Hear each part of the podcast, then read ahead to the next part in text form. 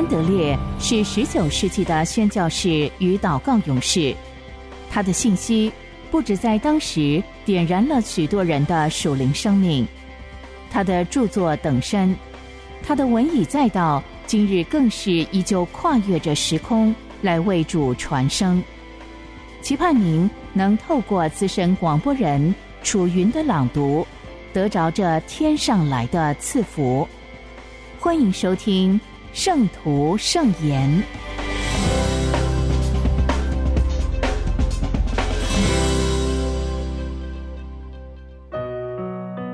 在基督里的祷告学校，穆安德烈是谁？穆安德烈出生在南非一个鲜为人知的偏僻角落，靠近好望角。在苏格兰完成了正规教育，以及在荷兰修读了三年神学教育之后，他回返南非作为一名宣教士。他一生著述丰富，大约有两百四十本。他是一位祷告的勇士。有人在会见他之后这样写着：“我在南非宣教期间。”有一次参加了在角省卡利顿市所举行的基督徒学生运动年会。这次聚会的主要讲员是八十四岁的穆安德烈。虽然他身体虚弱瘦小，体重几乎不到一百磅，但他的声音却洪亮无比，响彻那座雄峻的荷兰改革宗教堂。他所传讲的信息是基督那测不透的丰富。他像一位有力的先知，向着屏息静听的群众宣讲神的话。有一天早晨，所有参加这次年会的传道人都受到邀请，在牧师公馆会见穆安德烈博士。一对肃穆敬虔的人安静的走进房间。这位矮小的属灵巨人已经在那儿等候我们。他静静坐着，把手放在膝盖上，容光焕发的脸向我们露出亲切的笑容。他整个人都沉浸在深思的氛围里。那天早晨，他和我们谈话的内容，我几乎不记得了，但是有一个鲜明的印象，如今。仍然存留在我的脑海里。当所有传道人都到齐之后，他安静的说：“让我们一起祷告。”这个祷告带给我们的祝福历久不衰。在会见他之前，我们只晓得他是一位声誉响遍全球的属灵作家，是南非最受爱戴的传道人。在这祷告之后，我们知道，我们所遇见的是一位神人。作者序，在所有和住在基督里面这个命令相关的应许当中，最高超的一项就是：你们若常在我里面，凡你们所愿意的，祈求就给你们成就。这应许也最快的领我们承认，这不是说我已经得着了，已经完全了，在神面前有能力，是全然住在基督里的最高境界。而在所有效法基督的特性中，最高超、最荣耀的一项，就是效法基督在圣父面前不止息的带到施工。基督的代求是全然得胜的。我们越多住在他里面，成长他的样式，他的大祭司事工就越多在我们身上彰显。我们的生命就越发像他的生命，不断的为他人祈求，而且得胜的生命。你们是有君尊的祭司。君王和祭司都以全能、影响力和祝福为要，对君王来说，能力是从上而下；对祭司来说，能力是从下而上，靠神得胜。而这位尊贵的祭司君王耶稣基督，他的王权是直基于祭司之分。凡靠着他进到神面前的人，他都能拯救到底，因为他是长远活着替他们祈求。我们既是他的君王和祭司，也应当与他认同。教会在代祷中彰显了最大的全能。每一个肢体都在代祷中证明他们是以色列的后裔，在王子的位分上，像神像人都有能力，能以得胜。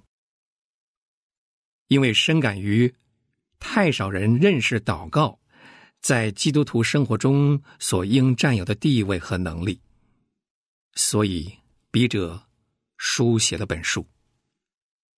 我确信。只要我们以为祷告只是维持基督徒生活的工具，那么我们便无法完全了解祷告的真意。然而，一旦我们认识到祷告是神交付我们最高层次的事工，是所有其他事工的根本，也是能力的来源，我们就会明白，再没有其他事情比正确的研究。和操练祷告艺术更紧要了。如果我能清楚说明我们的主对祷告渐进的教导，以及他在地上最后一页那奇妙应许的特色，像是奉他的名做的事、更大的事、多结果子等等，我们就必须承认，唯有当教会投入代祷的圣功。我们才能看见基督的能力彰显在教会中。我祈求主使用这本小书，向他的一些儿女阐明祷告的奇妙地位，以及神期待着他们展示出影响力。这个倦怠的世界也在如此期盼。我在研读耶稣对于祷告的教导的时候，另外一个真理。也涌进我的心灵，就是圣父正等着聆听每一个出于信心的祷告，要赐给我们靠着主名所求的一切。我们很习惯将神的奇妙大爱以及大应许限于某些范畴，以致无法读尽我们的主所讲述最平易、最清楚的话语。我们总是用自己的意思来解释设限。我认为教会最需要学习的一项功课，就是明白神的意思是要让祷告得着应允。要知道，甚至那些相信神会垂听祷告的人，心中仍不明白神要为他儿女成就怎样的事。神听祷告，这是大家公认的真理。但是却很少人了解它的意义，很少人经历他的能力。如果读者因着本书而愿意来到主话语面前，单纯的照字面意义来接受他奇妙的应许，我就达到目的了。还有一件事，过去这些年间。千千万万的因着学习基督完全成为我们的生命，我们所需的一切，他都在我们里面成就，而得到不可言喻的祝福。我不知道我们是否已经把这真理应用到祷告生活里。许多人抱怨他们没有信心和祷告的能力，祷告也没有得胜的果效。我乐于告诉他们这个信息。那位可称颂的主耶稣正在等候，他渴望教导他们这个功课。基督是我们的生命，在天上，他长远活着，就是为我们祈祷。他在我们里面的生命，也是不断祷告的生命。只要我们如此信靠他，基督教导我们祷告。不仅借助榜样、教导、命令、应许，而且也借着彰显自己，那位长远活着的代求者是我们的生命。当我们如此相信，并且去住在他里面，以成就我们祷告的生命，就不再恐惧自己不能正确的祷告。我们从此就能欢欣的得胜的信靠主，来教导我们祷告，让他自己成为我们祷告的生命和能力。愿神开启我们的眼睛，明白这神圣代求事工的真意，因为我们乃是为着君尊的祭司职分而分别为圣。愿他赐给我们广大而坚强的心。相信我们的祷告能发挥巨大的影响力。我们知道耶稣基督长远活着祈求，活在我们里面祈求，是我们祷告生命的确据。愿所有神的儿女不再依据自己，没有完成天职的能力。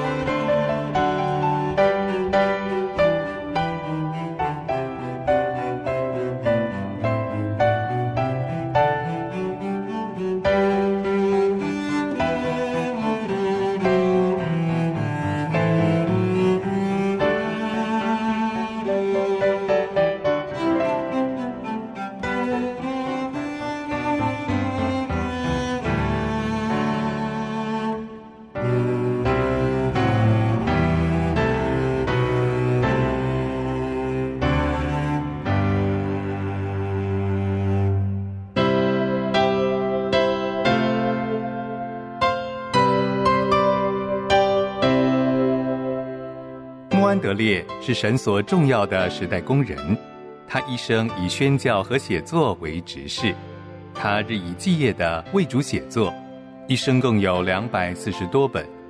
从十九世纪以来，他的文字一直不断的影响着历代信徒，成为全球非常重要的灵修小品。这一刻，就让你我继续来聆听由资深广播人楚云所诵读的。圣徒圣言，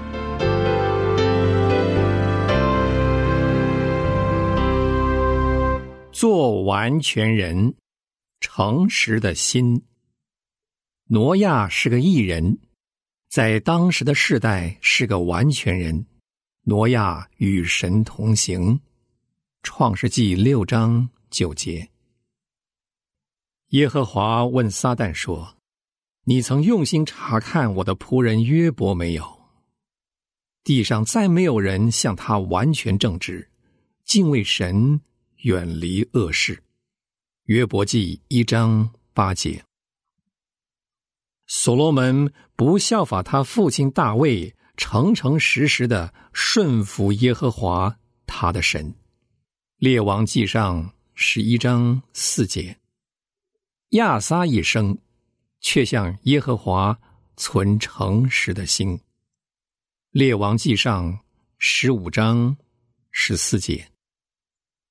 圣经为以上提到的四个人做见证，说他们都是完全人，或者说他们诚诚实实的顺服神。圣经因为他们中间的每一个人见证说，从绝对的无罪这个意义上讲，他们还不是完全的。我们知道挪亚是如何堕落了，我们知道约伯如何不得不在神面前降卑自己，我们也晓得大卫是如何无可救药的犯了罪。我们在圣经里面还读到，亚撒一度行事愚拙，信靠亚述人。而不是信靠主他的神，他患病的时候竟然不寻求主，反倒是寻求术士。但是这些人都向主他们的神存诚实的心。要想明白这一点，我们只需要牢记一件事：不管什么时候，只要是神在栽培他的百姓，我们就会判断出他所使用的“完全”这个词的确切含义。一位父亲或一位教师，在一个十岁孩子身上所看出来的完全，与他在二十岁的人身上所看出来的完全品德是极为不同的。从看法或态度上来讲，这两种完全可能是相同的，但是从它的内容上来讲，也就是人们用来判断他们的凭据，就会有极大的差别了。以后我们将在旧约圣经当中看出，没有什么人曾经真正的得以完全。我们要看出基督是如何把真正的完全彰显出来，并且要把它成就了，从此赐下来给我们。我们也要看出，就像在新约圣经里面所显明的一样，比起在旧约的律法以下，品性。要更高贵，更加具有属灵的意义，而且是更加有效。但是从根本上来讲，他们都是一样的。神查看人的内心，人的内心在他面前变得完全了，才会叫他得到满足，人才能得到他的称赞。人若是全心全意的遵行神的旨意，不断的和他相交。一生一世，都把完全为神而活当做是自己的座右铭。即便是在圣灵还没有得以进入人的内心的时候，从此神就要把这一切当作是完全人的标志。圣经所做的这些见证，要教我们看见的，是一个十分简单，但却是十分全面的功课。在神记录他仆人的生命册里，有许多人都是这样写着的：他向主他的神存诚实的心。但愿每一位都能够扪心自问：神是这样看待我和谈到我的吗？在神的眼里，我的生命是不是带着诚恳的、一心一意的顺服神的旨意的记号呢？我的生命是不是也强烈的渴望要变得完全，就像神的恩典能够使我们完全那样？但愿我们叫自己从心里提出这样的疑问：我们要相信神用“完全”这个词来表示某一种现实而真实的事。我们不要逃避，也不要叫自己躲避它，使人受责备的能力。徒劳的为自己开脱辩解，我们并没有完全认识到它的含义。在能够完全领会它的内涵之前，我们首先必须要接纳它，并且为此舍了我们的性命。我们无法更有力的强调说，我们若不是为领会它的含义而把万物当作有损的，从而为它而活着。接纳它，并且得着它，不管是在所有教会，或者是在教义当中，还是在信徒个人的生命当中，就无法指望能够领会完全的真正含义。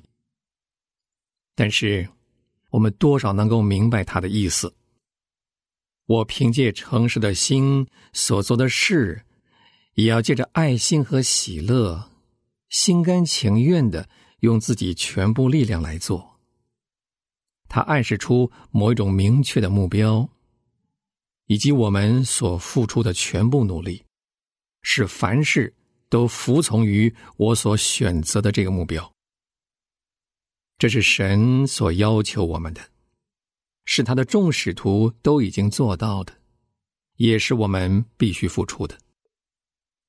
人要是愿意，我们借着神的话来一同分享他为完全所显明的旨意，我就要再一次对他们说：你们要用心考察这个问题，并且扪心自问：神能说我像挪亚？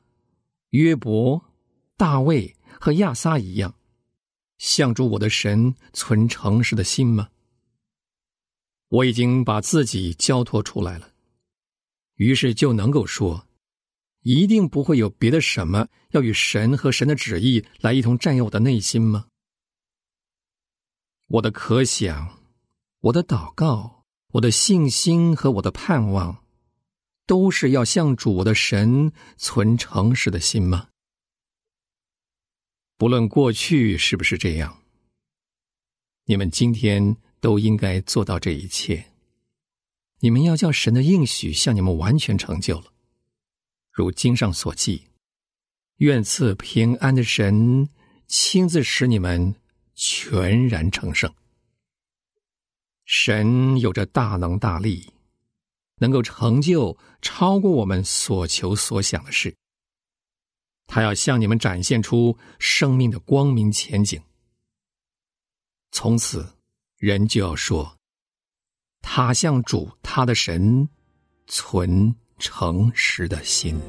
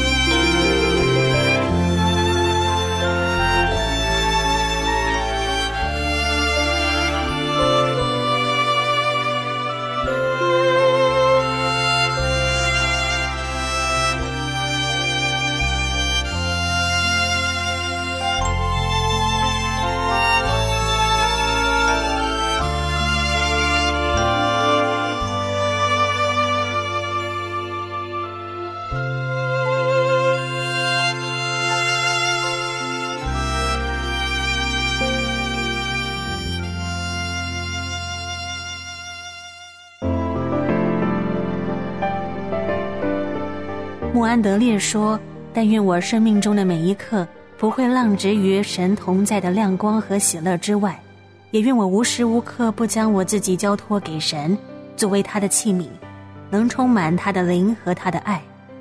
诚愿穆安德烈的但愿，也成为你我的心愿。